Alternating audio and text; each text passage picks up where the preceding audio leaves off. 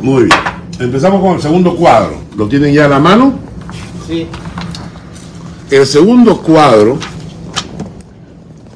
vamos, desde el capítulo 6 hasta el capítulo 11.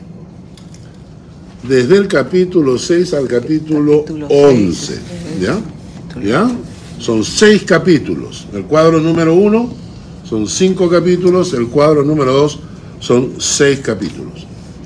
En, este, en estos seis capítulos se nos habla de los siete sellos y de las siete trompetas. ¿De acuerdo? Siete sellos y siete trompetas. Nos vamos entonces al capítulo 6. ¿Dónde aparecen los sellos?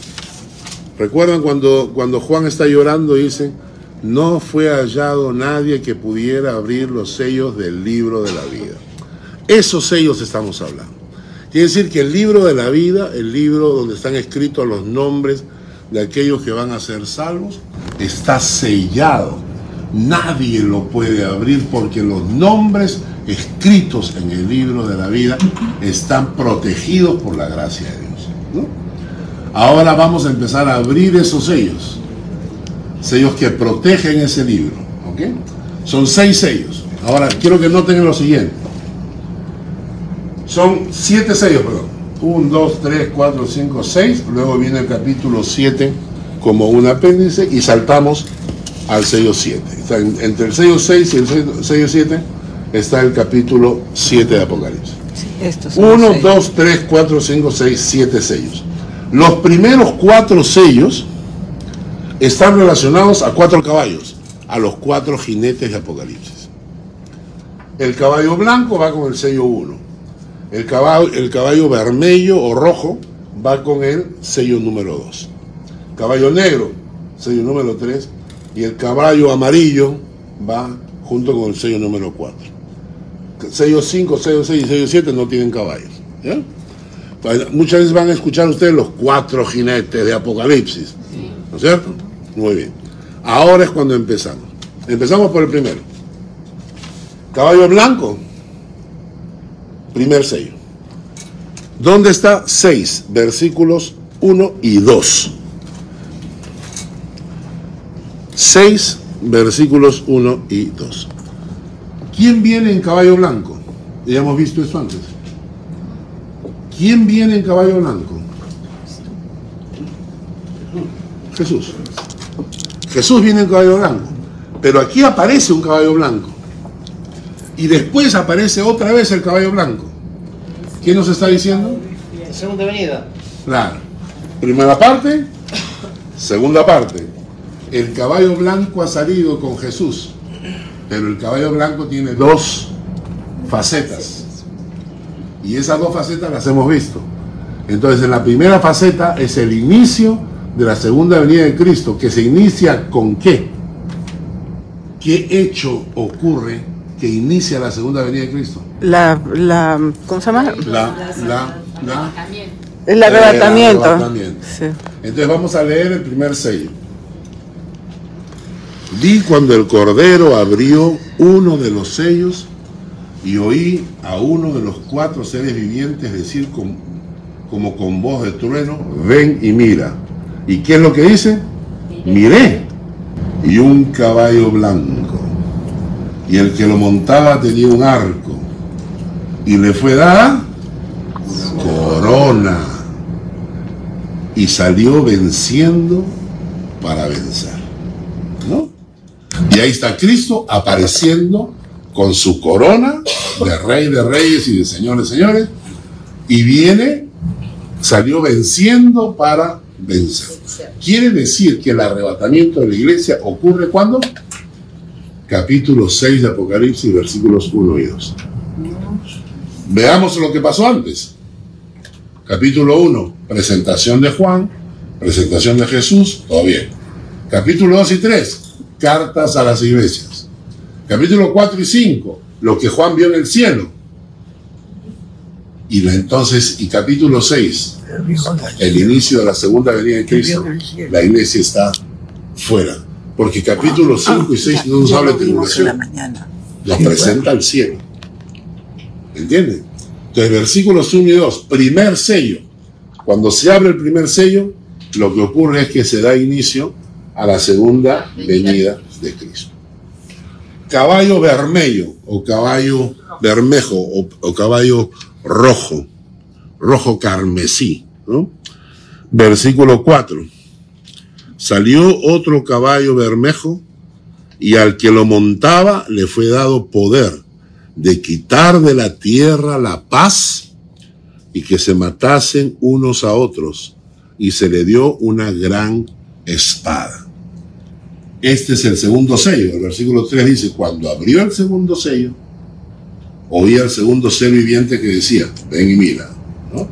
¿Qué quiere decir? Cuando se abre el segundo sello, entonces ya no está el Espíritu Santo en la tierra y empieza una violencia global generalizada, Má- más de la que ya existe. más ahorita. de la que ya hay ahora.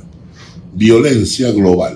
Dice, le quitó la paz de la tierra e hizo que se matasen unos a otros. Entonces, el segundo sello es violencia mundial, violencia global. Tercer sello, caballo negro, versículo 5. Cuando abrió el tercer sello, oí al tercer ser viviente que decía, ven y mira. Y miré, y aquí un caballo negro, y el que lo montaba tenía una balanza en la mano. Y una voz, y oí una voz en medio de los cuatro seres vivientes que decía, dos libras de trigo por un denario, seis libras de cebada por un denario, pero no dañes el aceite y el vino. Ahora, ¿qué cosa es un denario? dinero de la época. Era el dinero, una moneda era. Claro, pero un denario significaba el sueldo de un día. Denario día. El denario era el sueldo de un día. ¿Cuánto ganas al día? Pongamos en Suiza. ¿Cuánto ganamos en, en día en promedio 150. por un día de trabajo? 150. Con 150 francos vas a poder comprar dos libras de trigo. O sea, una inflación Un impresionante. de trigo. Más de la que ya puede existir. Una hiperinflación brutal. El mundo está con violencia y el tercer sello desata una hiperinflación económica mundial. ¿no? El caos financiero mundial. ¿Mm? ¿Ok? Cuarto sello, versículo 7. Cuando abrió el cuarto sello, oí la voz del cuarto ser viviente que decía, ven y mira. Miré, y aquí un caballo amarillo, y el que lo montaba tenía por nombre muerte, y el Hades le seguía, y le fue dada potestad sobre la cuarta parte de la tierra para matar, con espada, con hambre, con mortandad y con las fieras de la tierra. El cuarto sello es una muerte abrupta de la gente por espada, es decir, por violencia entre ellos, por hambre. Cuando aparece la palabra mortandad significa epidemias, enfermedades, ¿no? Y las fieras de la tierra. Dice que los animales se van a volver en contra de los hombres, la tierra gime por venganza, el desierto, la selva. Eh, en el Perú no se puede construir carreteras en la selva, porque avanza 10 kilómetros, quiere seguir construyendo y ya la selva se comió los primeros 10 van, creciendo tan rápido la selva que no deja que construyas carreteras.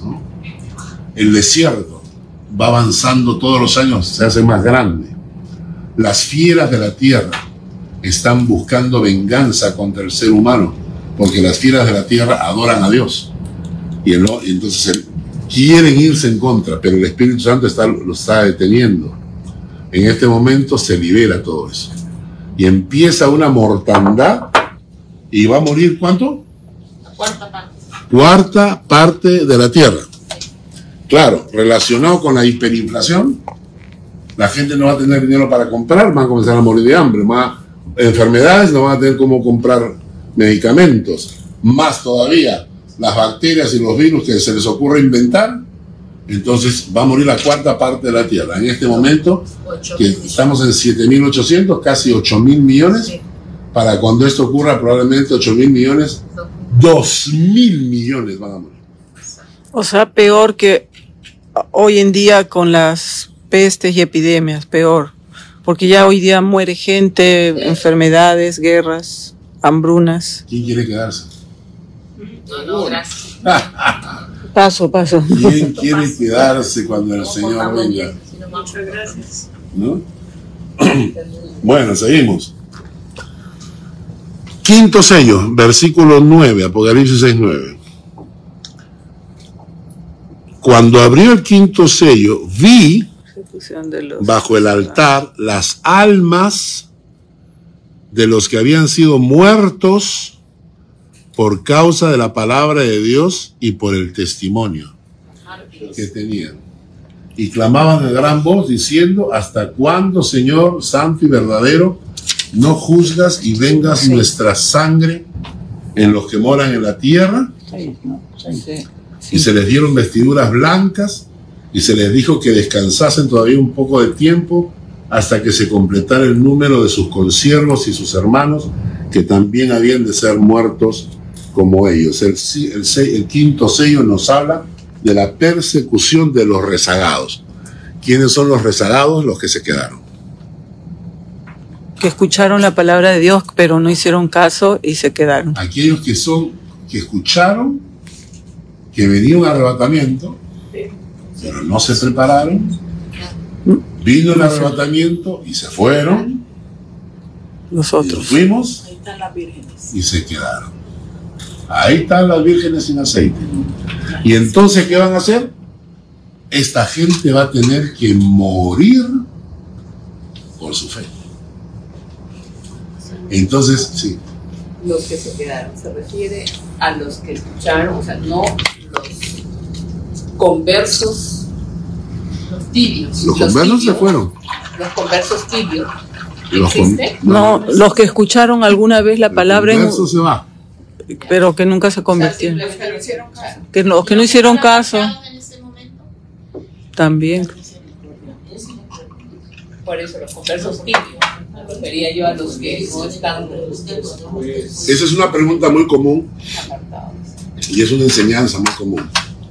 Eh, de que los cristianos que están fríos o tibios o están alejados del Señor se quedan. Esos no. Y aquí la pregunta es esta. ¿Son, ¿Son conversos de verdad o no lo son? Porque si son conversos de verdad, ¿por qué me salvo? ¿Por gracia o por obras?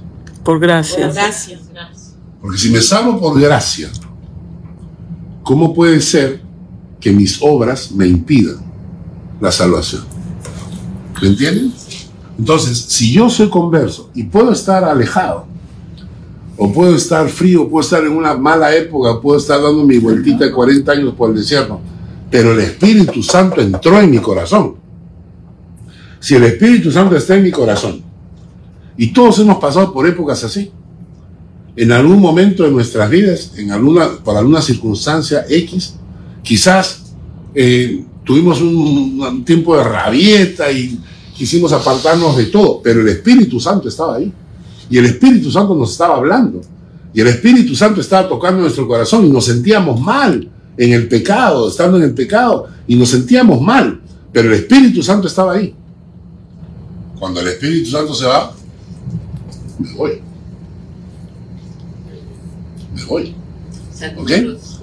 Si me quedo, es porque nunca, el Espíritu Santo no estuvo en mí. Y por esa razón es que yo disfrutaba del pecado.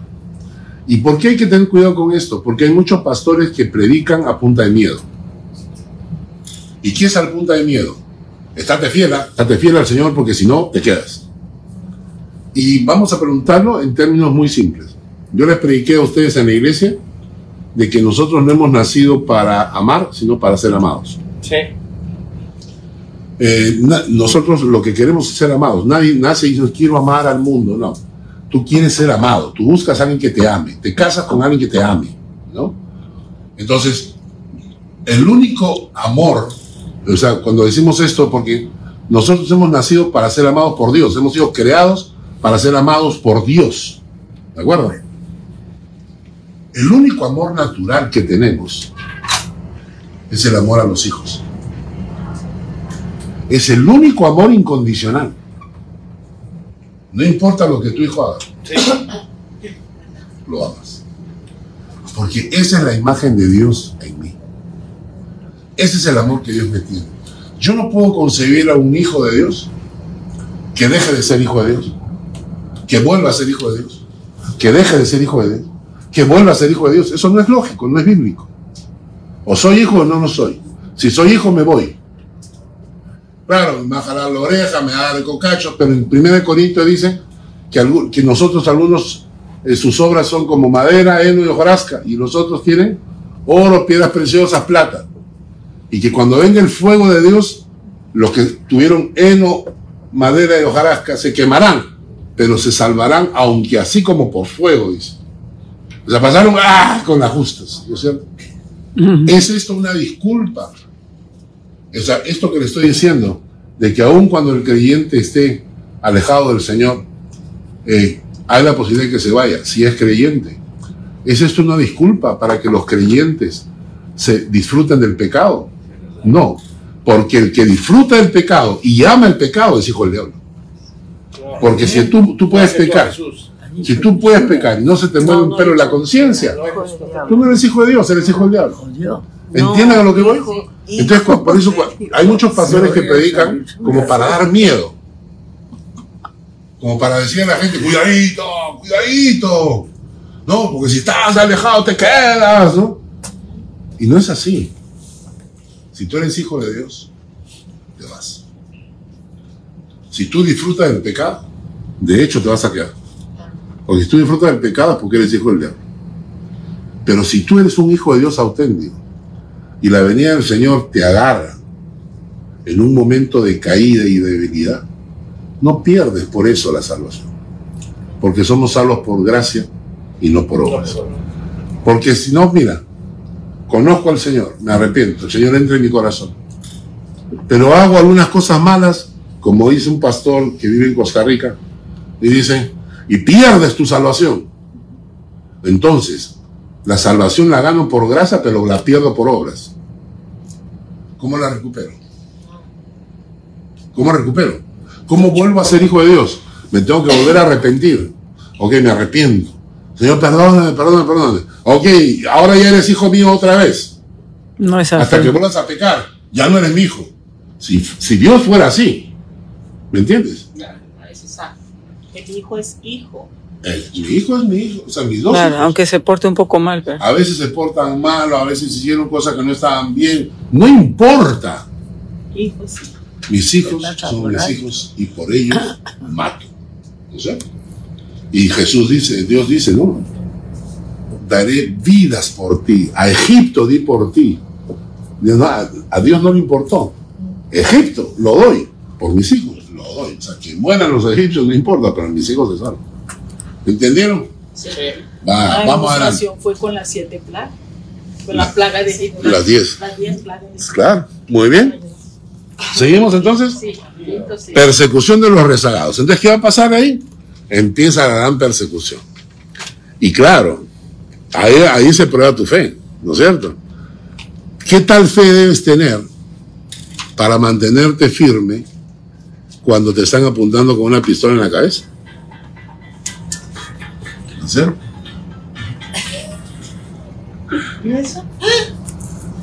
Muy bien, seguimos entonces. Ahora, escuchen.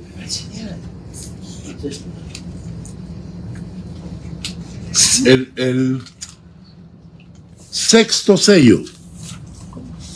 Empezamos en el versículo 12. Este es fuerte, ¿ah? El sexto sello se abre. Miré cuando abrió el sexto sello y aquí hubo un gran terremoto Y el sol se puso negro como tela de silicio y la luna se volvió toda como sangre. Ahora, ¿para qué estudiamos esto? Para que no nos engañen y nos agarren como bobos. ¿Han escuchado ustedes en los últimos años la luna de sangre que viene a fin de mes? ¿Cierto? Sí. Estamos en el apocalipsis. Y entonces uno agarra y dice, aguanta un ratito. Ahora en octubre y otra dice. luna de sangre, muy bien. Entonces tú dices, primero, primer sello, ¿qué cosa es? El arrebatamiento de la iglesia. Acá estoy. No me he ido. Todavía no ha pasado, por lo menos, ¿no es cierto? Entonces, sello uno. Todos los demás sellos tienen que cumplirse primero. Entonces, cada vez que la gente dice la luna de sangre en el cielo, el apocalipsis, y tú le dices, no, no puede ser, pues. ¿Por qué no puede ser? Porque todavía no se ha ido la iglesia. Todavía estamos acá. Y todos los sellos todavía no se han cumplido. Entonces, no, no, pensemos, pues. Sí, sí o sí van a ser en este orden. Claro, acá está. Sello uno, Es, acá. es en este orden, ok. Y luego dice, y la luna se volvió toda como de sangre. Las estrellas del cielo cayeron sobre la tierra. Como la higuera deja caer sus higos cuando es sacudida por un fuerte viento. ¿Qué estamos hablando? ¿Es una, una, una figura o es una realidad? ¿Ustedes creen que todos los sistemas solares van a caer sobre la Tierra? Algunos dicen. Algunos dicen que son los satélites que están rodeando la Tierra van a caerse. Entonces puede ser cualquier cosa que esté en el espacio que penetre la atmósfera y se convierta en una, una esto de fuego, ¿no? Una, Sí, una pelota de fuego. Pueden ser los satélites, puede ser un meteorito que llegue y se explote por partes, ¿no es cierto? Pero obviamente no van a ser todas las estrellas del cielo, pues bueno, nos caen pues este los, los, sol- los soles que son mucho más gigantescos que el nuestro y somos nada, ¿no es cierto? El cielo y la tierra. Entonces, el versículo 14, el cielo se desvaneció como un pergamino que se enrolla, y todo monte y toda isla se removió de su lugar. Terremoto. ¿Ah? Terremoto, ¿no? El, impa- el impacto es enorme que desfigura todo. Así es. La- imagínate que las, las islas se van a mover. ¿No? O sea, lo que va a caer sobre la tierra. Las islas se removerán de su lugar. Los reyes de la tierra y los grandes, los ricos, los capitanes, los poderosos y todo siervo y todo libre se esconderán en las cuevas Sí. y entre las peñas de los montes. Y decían a los montes y a las peñas, caed sobre nosotros y escondednos del rostro de aquel que está sentado sobre el trono y de la ira del cordero, porque el gran día de su ira ha llegado. ¿Y quién podrá sostenerse? Este es el sexto sello. ¿Ya? Estamos acá. Luego viene capítulo 7, que es como un, como un postdata, ¿no? ¿Cómo le llaman? Como una... No, es un, un- una Una- paréntesis. Una aclaración. Una un paréntesis. Capítulo 7 es una, un paréntesis antes del séptimo sello. ¿ya? El capítulo 7 es en los 144 mil sellados, todo pueblo, tribu, lengua y nación frente al trono de Dios. ¿no? Ya no importa. Capítulo 8, digamos. Sello 7. Estamos, no, todavía estoy en capítulo 7 en el paréntesis. En el paréntesis, en el capítulo 7, aparecen 144 mil sellados. Los testigos de Jehová, los testigos de Jehová dicen que estos son los que van a ser salvos. Eh, cuando tú le preguntas a un testigo de Jehová, ¿eres salvo o no? Y él te contesta, eh, no sé, porque depende pues que Dios juzgue tus obras a ver si tú perteneces a los 144 mil. Yo le dije al testigo de Jehová que me hizo esa respuesta, le dije, o sea que ni siquiera estás seguro de tu salvación. ¿Y quieres que yo crea también? En algo que de lo cual tú ni siquiera estás seguro. Entonces, la pregunta que me hace toda la gente es, ¿y estos 144 mil quiénes son? Y la respuesta es más clara que el agua. Dice, Eh, Capítulo 7. 7, Versículo del 4. versículo 4. Del 4. Oí el número de los sellados, 144 mil sellados de todas las tribus de los hijos de Israel. O sea, 144 mil judíos. 12 mil de la tribu de Judá, 12 mil de la tribu de Rubén, y de pa, pa, pa, pa, 12 pa, pa. por 12, 144 más. ¿Por qué, va- ¿Por qué van a venir estos 144 mil? Porque el pueblo hebreo, su semana, pues, estamos en la, la última semana del pueblo hebreo. Y entonces de los judíos se van a convertir 144 mil que van a comenzar a predicar el evangelio entre su propia gente, ¿no es cierto? Y entonces los 144 mil que, que se despiertan acá son del mismo pueblo. Cuando entró el anticristo, cuando entró- No, no, no, el anticristo viene más atrás todavía. No ha llegado. O sea, ya se está manifestando toda la tribulación, está empezando toda la tribulación, pero ahorita vamos a ver cuándo aparece el anticristo. ¿No? Naturalmente el anticristo ya está, Está preparado. Tengo que acaban de ya está en acción, pero todavía no ocupa el lugar que le corresponde. Les voy a contar una historia para que tengan miedo y no duerman. Hace muchos años, eh, un amigo nuestro, un muchacho amigo nuestro, eh, hizo una tontería, una absurda tontería, Mm. queriendo conseguir el amor de una chica, agarró y, y él asistía al grupo, había escuchado el evangelio y todo, y clamó al diablo por la chica. En ese instante él sintió un, vio una luz resplandeciente que se metió dentro de él. Y no era Dios, era el mismo diablo. A partir de ese momento, él comenzó a escuchar, todas las noches escuchaba una voz que decía, llámalo a Carlos para destruirlo. Llámalo a Carlos para destruirlo. Éramos un equipo de siete personas, siete jóvenes que trabajábamos juntos. Pero el diablo le pedía que fuera yo, me llame a mí. Llámalo a Carlos para destruirlo. Y él me llamaba, y su mamá me llamaba. Carlos, mi hijo está mal, se ha vuelto loco, no sé qué, no sé cuánto. Por favor, por favor, ven, ayuda. Dice que tú vengas, que tú vengas, que tú vengas. Fui, eh, acompañado de un amigo, un gordito. Y entonces cuando llegamos, Tú en esa época eras delgado. En esa época yo era, Para era, eras- era guapo, ¿Para hay que las cosas claras. Entonces lle- llegamos con él y mi amigo era el gordito y yo era delgado. Y, el, y mi amigo sale del cuarto corriendo porque era amigo mío. Era amigo mío. Llega, sale del cuarto y me dice, Carlos, por favor, vete, vete, vete, vete. Te quieren hacer daño, te quieren destruir a ti, te quieren hacer daño. Entonces yo lo estaba mirando así cuando de repente lo vio a mi amigo el gordito y se voltea y le cambia la cara. Ay, has venido con gente de peso espiritual. Y yo me orinaba de miedo.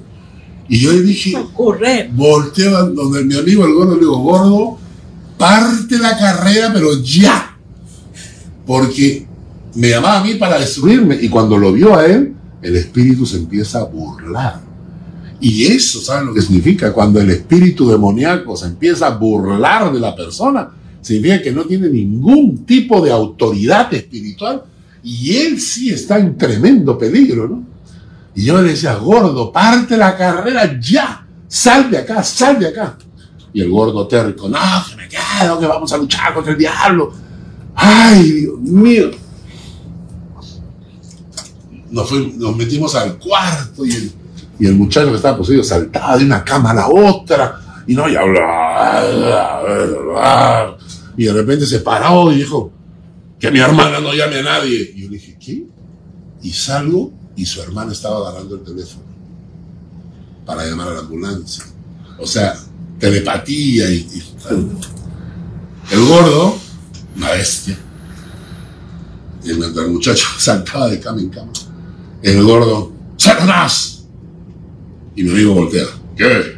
Ay. Ajá, qué Y el gordo le dice, identifícate. Y el muchacho se tira contra el interruptor de luz y dice, me van a conocer. Y apaga la luz. Habrá sido pues una centésima de segundo que yo la volví a prender, ¿no? O sea, ¿qué cosa? no? La prendimos ahí y el rostro de él no cambiado. Y dijo, me van a conocer. Y se lanzó sobre el interruptor de luz. Otra vez. Para que sea oscuro. El gordo, O sea, tu amigo el Pero no mi amigo, mi amigo el gordo. a tu amigo el gordo. ¿Qué pasa? Estaba de su lado, ¿no? El, pose- el poseído apagó la luz, Carlos la prendió. Sí, Y después otra vez lo apagó la luz. Quería apagar la luz. Ah, y el Quería gordo apagar. hizo así. Sí. Demora, pero llega. ¿no? Es que entre gordos y amigos, El gordo que no tenía ningún tipo de autoridad espiritual, pero ningún tipo de autoridad espiritual, puso su mano sobre el interruptor y empezó a orar. Y mi amigo, ¡boom!, salta para atrás. Está bien, está bien, está bien, está bien, pero, pero que deje de orar, déjame, deja, pero que deje de orar. Ese día yo entendí que el poder de Dios El poder de la no estaba oración. ni siquiera en una persona sin autoridad espiritual cuando se pone a orar. La oración era mucho más poderosa que la vida espiritual de mi amigo.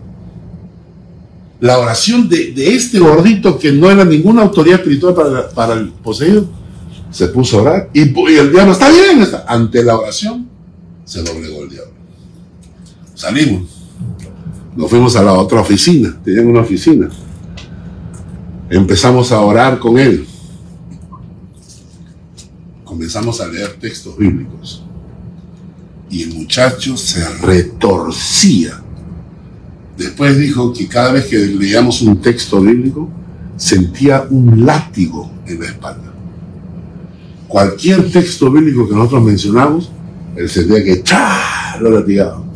¡cha! lo latigaba. Y entonces dijo los-.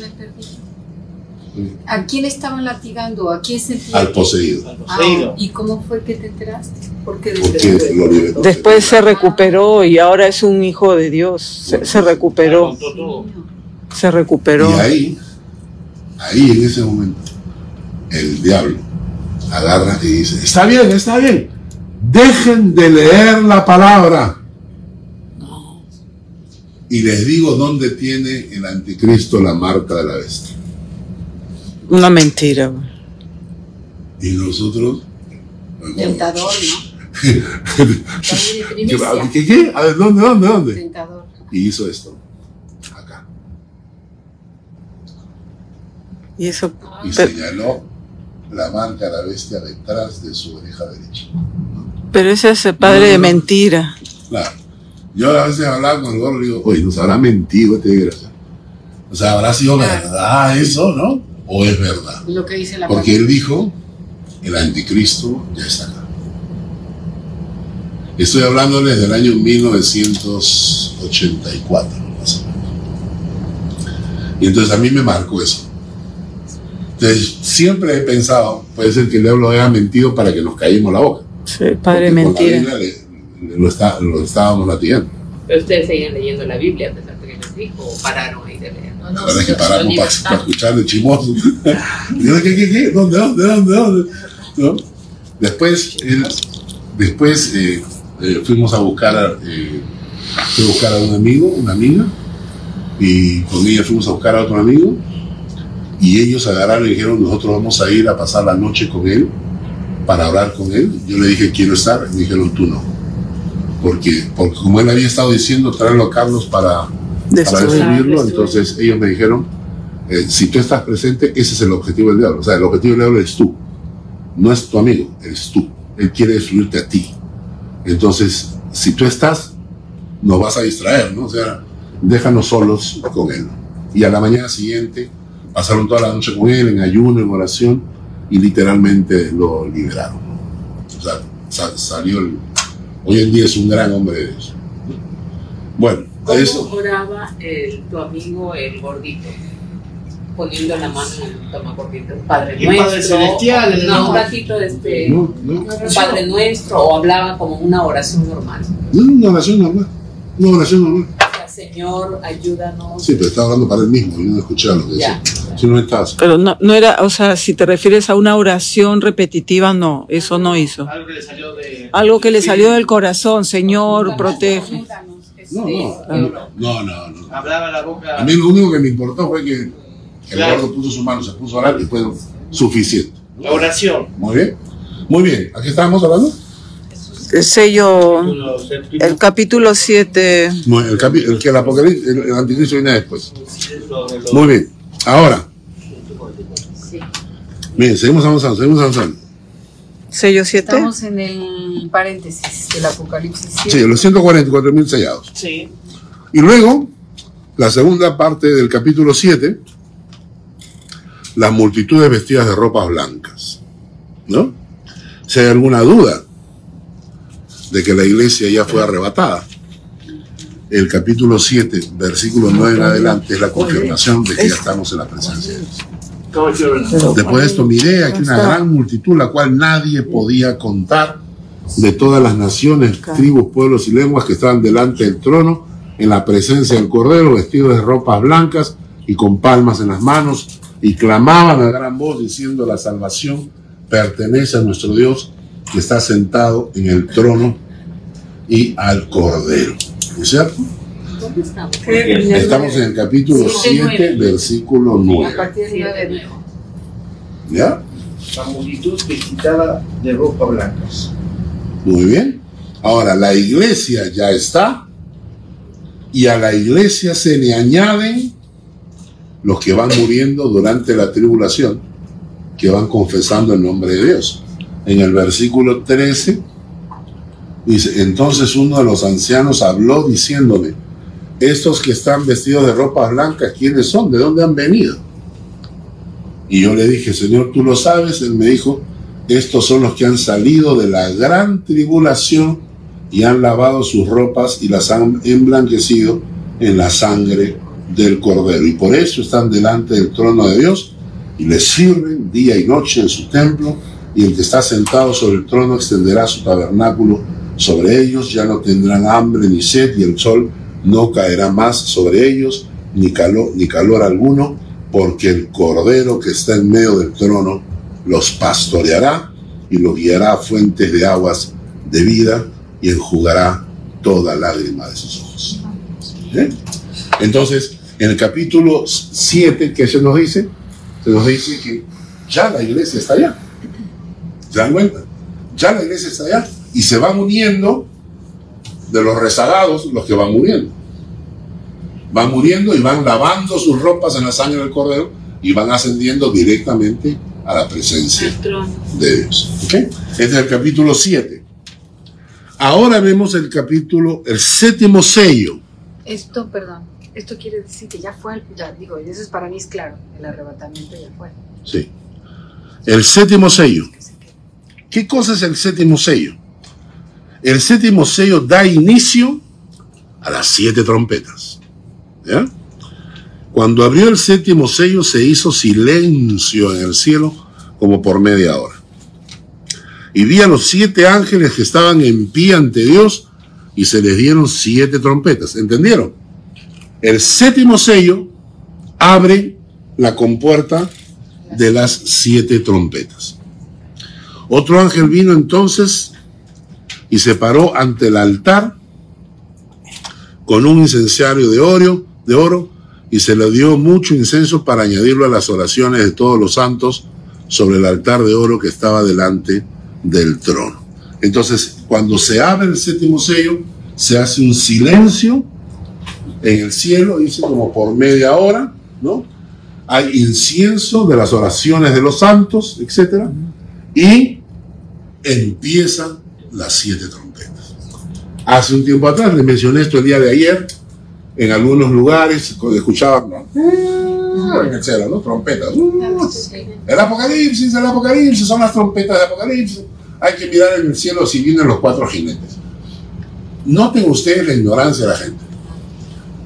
Estamos en el apocalipsis, escuchamos las trompetas, miren al cielo a ver si vienen los cuatro jinetes. Los cuatro jinetes no vienen con las trompetas. Los cuatro jinetes vienen con los primeros cuatro sellos. Y para que vengan las trompetas, primero tienen que abrirse los sellos. Entonces, toda esta ignorancia que hay del Apocalipsis hace que la gente diga tonterías. Y hay mucha gente que cree en esas tonterías. Y esas trompetas eran hechas por gente sí, que- ponían parlantes y cosas. Estados Unidos dice que tiene un sistema ahorita que por medio de ultrasonido, ¿no? que por medio de ese ultrasonido pueden provocar terremotos, maremotos. La prueba de eso es que se han encontrado delfines que les distorsionan su orientación y terminan en la mueren. orilla muertos. Sí. Peces, ¿no? Eh, en Estados Unidos hubo un día donde había la- un pueblo estaba completamente repleto de aves muertas que habían caído del cielo, eh, lugares donde hay muerte masiva de peces. Entonces, lo que se cree es que esta, esta arma que ha desarrollado Estados Unidos eh, por medio de ultrasonido le permite crear este tipo de, de desastres. ¿no? Entonces, este, eso no tiene nada que ver con las Claro, muchos dicen que ya los sellos en sí ya se han abierto porque ha habido inflaciones tremendas, epidemias, hambrunas, Sí, ¿no? Y todo eso. sí. Pero claro, lo dicen casi generalizado, no profundizando lo que realmente el rey político dice. Sí. Que cada sello, Claro, compenetrando más cosas que solamente lo poco que pueden decir ellos en general. Ha habido terremotos, sellos, eh, hambrunas, sí. ¿no? epidemias, Pero no, han muerto, terremotos. pero no han muerto dos mil millones de personas. Claro. No lo ven, no lo dicen detallado y completo. Lo que pasa es que hacen aquí un poquito, Exacto. aquí un poquito, aquí un poquito y crean una historia. Ajá. Pero no se, no se pegan a la palabra. Sigamos avanzando porque ahora entramos a las siete trompetas.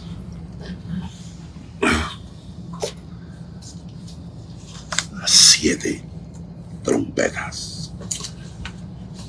Capítulo 8, versículo 7.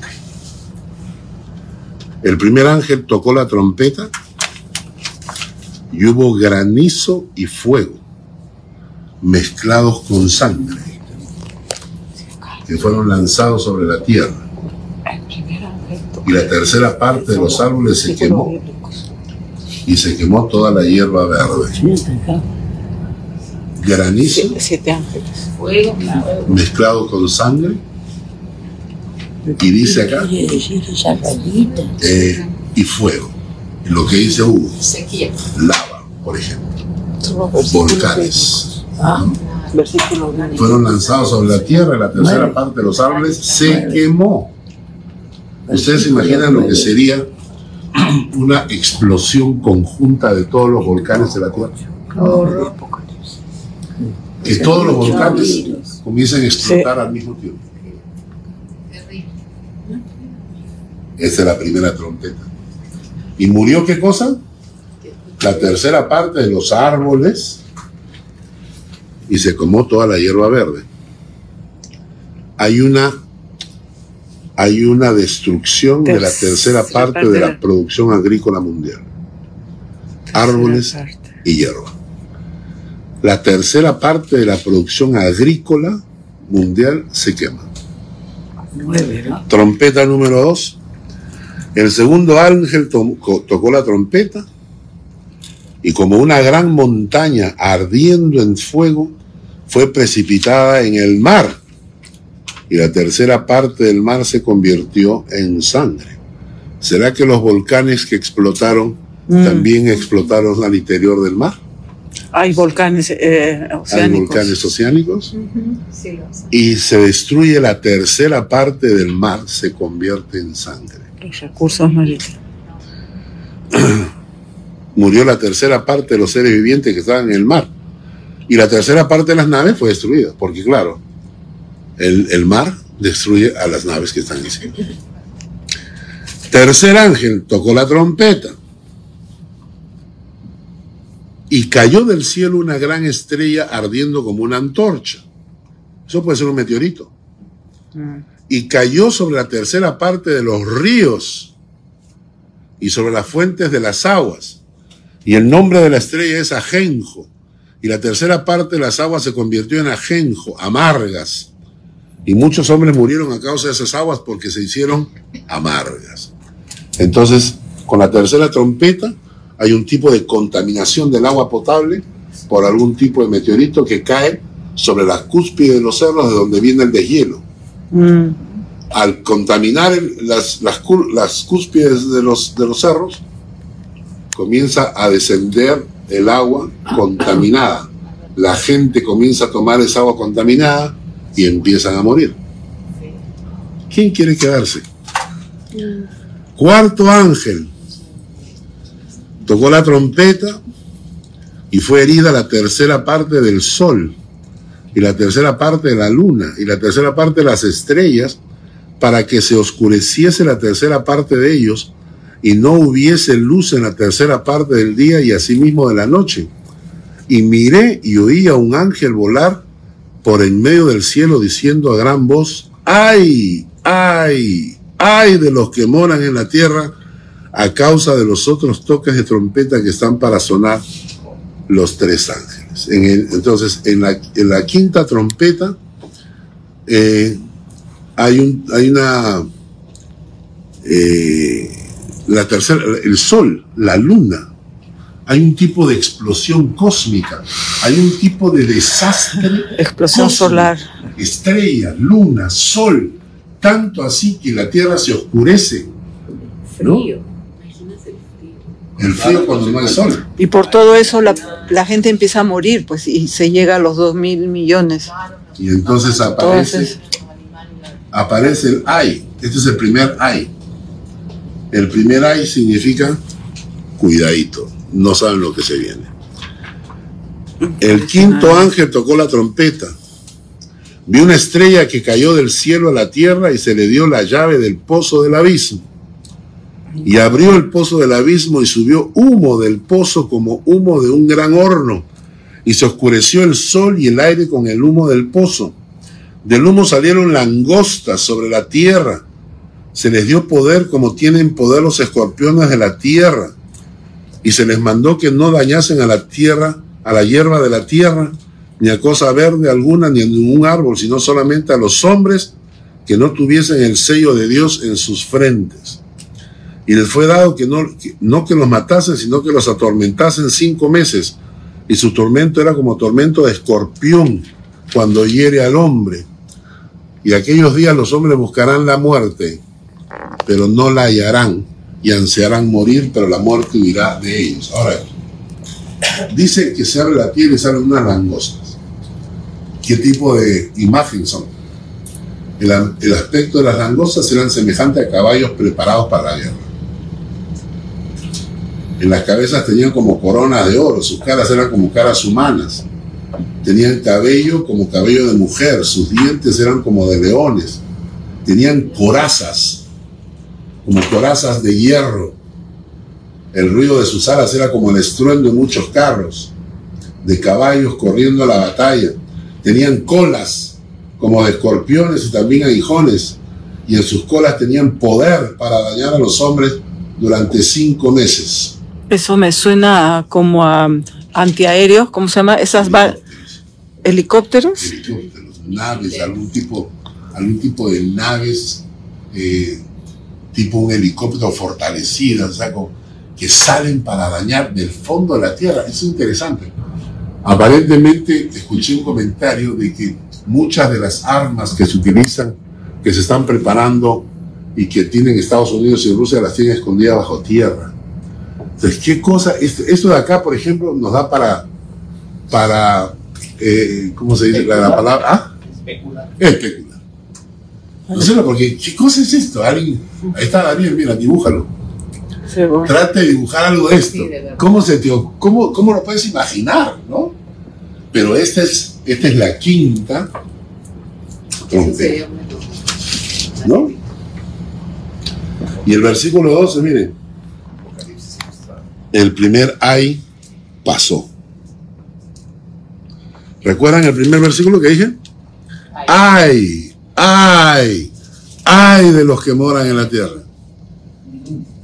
A causa de los otros toques de trompeta que están para sonar los tres ángeles. Y acá nos dice, de ese ay, ay, ay, Acá está el primero, ¿En el versículo 12. El primer ay pasó. Pasó el Sí. primer desastre, eso significa Aina. Pero todavía falta. Ay, ay, ay, ¿no? Viene el sexto. El sexto Sí, ángel tocó la trompeta Sí. y oí una voz de entre los cuatro cuernos del altar que estaba delante de Dios, diciendo al sexto ángel que tenía la trompeta, desata a los cuatro ángeles que están atados junto al río Éufrates, y fueron desatados los cuatro ángeles que estaban preparados para la hora, día, mes y año, a fin de matar a la tercera parte de la tierra. El número de los ejércitos de los jinetes eran 200 millones. Yo oí su número. Esa frase de, Juan, yo oí su número. Los jinetes 200, así en visión los caballos y sus jinetes, los cuales tenían corazas de fuego de, de zafiro, de azufre. Las cabezas de los caballos eran como cabezas de leones. De su boca salían fuego, humo, azufre. Por estas tres plagas fue muerta la tercera parte de los hombres. Versículo 19, pues, pues el poder de los caballos estaba en su boca y en sus colas, porque sus colas semejantes a serpientes tenían dañadas, tenían cabezas y con ellas dañaban. ¿Mm? Entonces en, la sexta trompeta hay una guerra mundial. La sexta trompeta hay una guerra mundial que involucra a 200 millones de, de soldados. 200 millones de soldados involucrados en una guerra. Algunos hablan de que aquí es cuando van a cruzar el río Éufrates y mueren, dice en el versículo 20, eh, los otros hombres que no fueron muertos con estas plagas ni aún así se arrepintieron de las obras de su mano, ni dejaron de adorar a los demonios y a las imágenes de oro, de plata, de bronce, de piedra y de madera, las cuales no pueden ver, ni oír, ni andar, y no se arrepintieron de sus homicidios, ni de sus hechicerías, ni de su fornicación, ni de su furto. O sea, viene la guerra, mire, han pasado los, siete sellos. Vamos por la sexta trompeta. Y esta gente no se arrepintió de nada. Siguieron adorando a la Virgencita de Yascoy y poniéndole florcitas a Santo Toribio y a San Juan Juan Tadeo, porque ahí habla de la idolatría. ¿no? Y a los dioses hindúes. Dice, no se arrepintieron de las obras de sus manos, ni dejaron de adorar a los demonios y a las imágenes de oro, de plata, de bronce, de piedra, de madera, las cuales no pueden ver, ni oír, ni andar. ¿Cuánta de esta gente que va a ver esta guerra le va a poner sus velitas a los santos? ¿Eh? Esta es la sexta trompeta. Y muere la tercera parte de la población mundial. Ahora ya está peor la cosa. Primero murieron dos mil millones. Nos quedan 6 mil, ahora muere la tercera parte, quedan 2 mil millones más que mueren. pero fíjate lo que dice, dice, tampoco dejaron de matar. O sea, que se van a volver asesinos también. Son asesinos, es una guerra. Ah, No dejaron sus ni homicidios. de hacer brujerías ni de cometer inmoralidades Claro. sexuales. O sea, el ni de pri- la primera cantidad era cuánto? Que No sé. 2 mil millones. Dos mil millones. De los 8 mil nos quedan 6. Luego la tercera parte. Y ahora murió la tercera parte. La tercera parte de 6 mil son 2 mil millones más. ¿Dónde van a enterrar 4 mil millones? Se van a quemar, ¿no? Se queman. Muy bien. Ahora, vamos a terminar el cuadro 2 ahora. ahora. Capítulo 10.1. Capítulo 10, capítulo 10, este, esta parte. hasta el capítulo 11, versículo 14, hay un nuevo paréntesis. ¿Ya? Hay un nuevo paréntesis.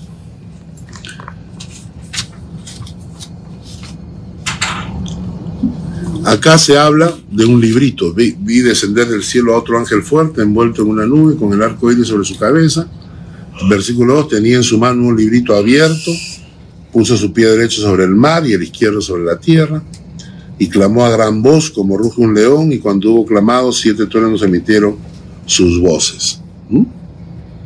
Eh, versículo 5. Y el ángel que vi en pie sobre el mar y sobre la tierra levantó su mano.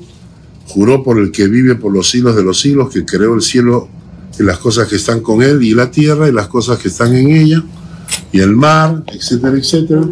¿no? Y el versículo 7, sino que en los días de la voz del séptimo ángel, cuando él comience a tocar la trompeta, el misterio de Dios se consumará como él lo anunció a sus siervos los profetas. Entonces el capítulo 10 nos está diciendo, nos está anunciando que cuando suene la séptima trompeta, entonces el juicio de Dios se consumará. ¿no? Luego, en el versículo, el capítulo 11, del versículo 1 hasta el versículo 14, se nos habla del templo. El templo, la restauración del templo, ¿ya? que ya hemos hablado de eso, la restauración del templo, y nos habla de dos testigos que llegan justo a los tres años y medio. Justo a los tres años y medio aparecen dos testigos. ¿Mm? Dicen eh, en el capítulo 11, y daré a mis dos testigos que profeticen por mil doscientos sesenta días, tres años y medio. 1260 días. Estos testigos son dos olivos y los dos candeleros que están en pie delante de la tierra de Dios. Si alguno quiere dañarlos, sale fuego de la boca de ellos. O sea, ellos vienen como testigos de Dios para predicar. Pero el versículo 7 dice, cuando hayan acabado su testimonio, la bestia que sube del abismo hará guerra contra ellos y los vencerá y los matará. Sus cadáveres estarán en la plaza de la grande ciudad que en sentido espiritual se llama Sodoma y Egipto, donde también nuestro Señor fue crucificado. Los mora- versículo 10, los moradores de la tierra se regocijarán sobre ellos y se alegrarán, porque estos testigos han estado predicando la verdad de Dios, porque estos dos profetas, dice, habían ator- atormentado a los moradores de la tierra. Pero después de tres días y medio en- entró en ellos el espíritu de vida enviado por Dios, se levantaron sobre sus pies, cayó gran temor sobre los que lo vieron, oyeron una voz desde el cielo que les decía, subid acá, y subieron al cielo en una nube, y sus enemigos los vieron. En aquella hora hubo un gran terremoto, la décima parte de la ciudad se derrumbó, etcétera, etcétera, etcétera. Entonces, Murieron 7000 hombres. Ajá. Entonces el capítulo, el- los, las siete trompetas llegan hasta el capítulo 9. Perdón, las seis trompetas llegan hasta el capítulo 9. Luego viene el ángel del librito anunciando la séptima trompeta. Luego aparecen estos dos profetas testigos de Dios que después de predicar y cumplir su misión son asesinados. Durante tres días y medio la gente disfruta viendo a los muertos en la plaza tirados, los dejan tirados ahí porque ellos habían sido duros en predicar y a la gente no le gustó eso. Hoy en día tampoco, la gente no quiere escuchar una predicadura, quieren una predica blandengue y la predica dura, entonces los ángeles estuvieron tres años, tres días y medio sufriendo ahí, pudriéndose, pero los tres días y medio Dios dice, levántense. Les mete a través del espíritu de vida, dice, vengan para acá. Y terminamos, vamos a regalarles un terremotito a la gente. ¿no? ¿Ya? Y ahora viene el séptima trompeta, que está en el versículo 15. Pero ahí, Sí. el Sí. Hay. El versículo 14. El segundo hay paso. El. ¿Ok? El segundo hay paso. ¿Perfecto? Y ahora la última trompeta. Y el séptimo ángel tocó la trompeta. Y hubo grandes voces en el cielo que decían, Los reinos del mundo han venido a ser de nuestro Señor y de su Cristo, y Él reinará por los siglos de los siglos. Y los 24 ancianos que estaban delante de Dios en sus tronos se postraron sobre sus rostros y adoraron a Dios, diciendo, te damos gracias Señor Dios Todopoderoso, el que eres y que eras y que has de venir, porque has tomado tu gran poder y has reinado. Y se airaron las naciones y tu ira ha venido, y el tiempo de juzgar a los muertos y de dar el galardón a tus siervos los profetas, a los santos y a los que temen a tu nombre, a los pequeños y a los grandes, y de destruir a los que destruyen la tierra. Y el templo de Dios fue abierto en el cielo y el arca de su pacto se veía en el templo y hubo relámpagos, voces, truenos, un terremoto y grande granizos. En la séptima trompeta es gloriosa. Te damos gracias, versículo 17. Te damos gracias, Señor, Dios Todopoderoso, el que eres y que eras y que has de venir, porque has tomado tu gran poder y has reinado. Y se airaron las naciones, y tu ira ha venido. Y el tiempo de juzgar a los muertos y de dar el galardón a tus siervos, los profetas, a los santos y a los que temen tu nombre, sean grandes o pequeños.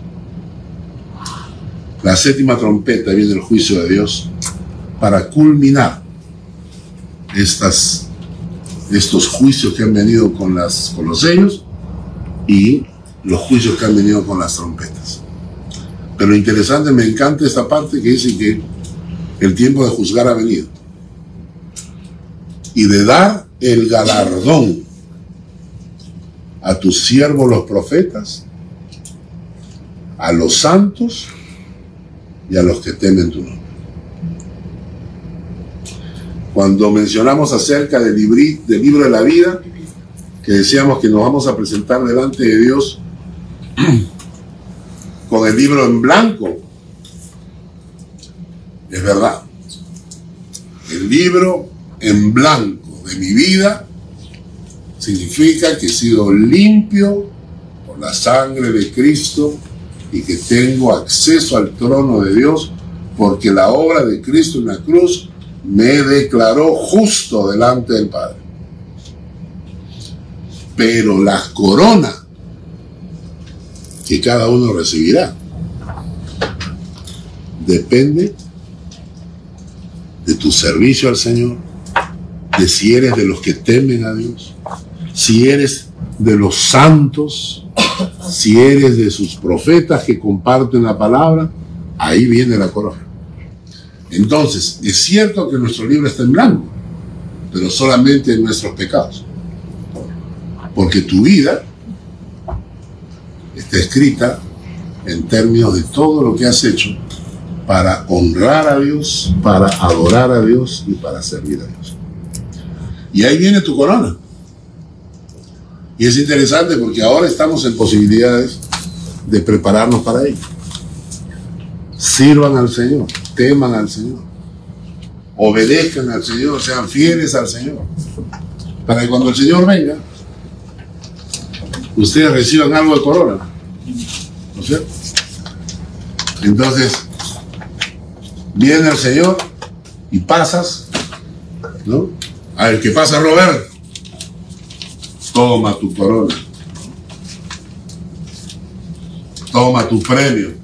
¿no? A ver, ¿qué pase, Juan? Agarra tu sneaker, hermano. No tienes más agarra tu toblerón y ya disfrútalo toda la eternidad. Hermanos, primera cosa, eh, estemos seguros de que somos hijos de Dios y que nos vamos en el arrebatamiento de la iglesia. Segundo,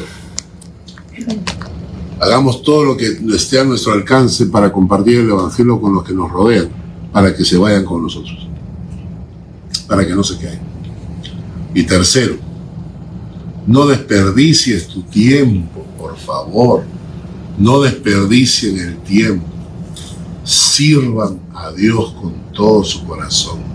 Sean fieles, sean obedientes, sean temerosos de Dios, para que cuando lleguen, dice, hay un texto bíblico que dice que para que cuando llegue el Señor no tengamos que alejarnos de él avergonzados.